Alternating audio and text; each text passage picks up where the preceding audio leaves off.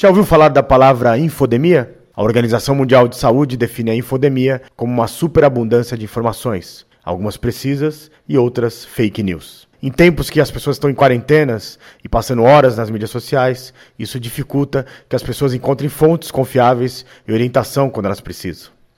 E um pouco disso veio da cultura dos influenciadores digitais. Bill Gates se tornou o principal vilão dos teóricos da conspiração do Covid-19. Teve que aumentar sua segurança após uma onda de ameaças e mortes. Um vídeo titulado Gates e o Covid-19 para nos levar a uma agenda oculta.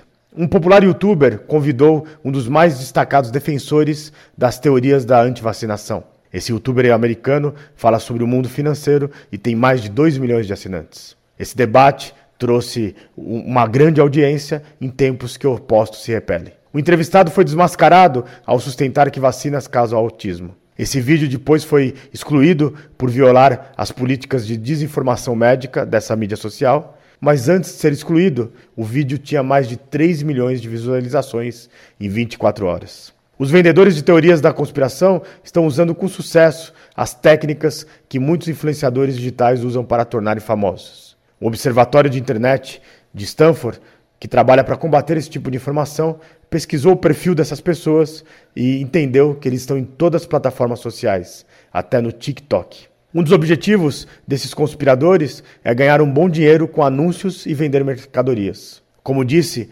um governador americano, todo mundo precisa receber notícias de lugares legítimos, mas não do amigo do amigo do seu amigo.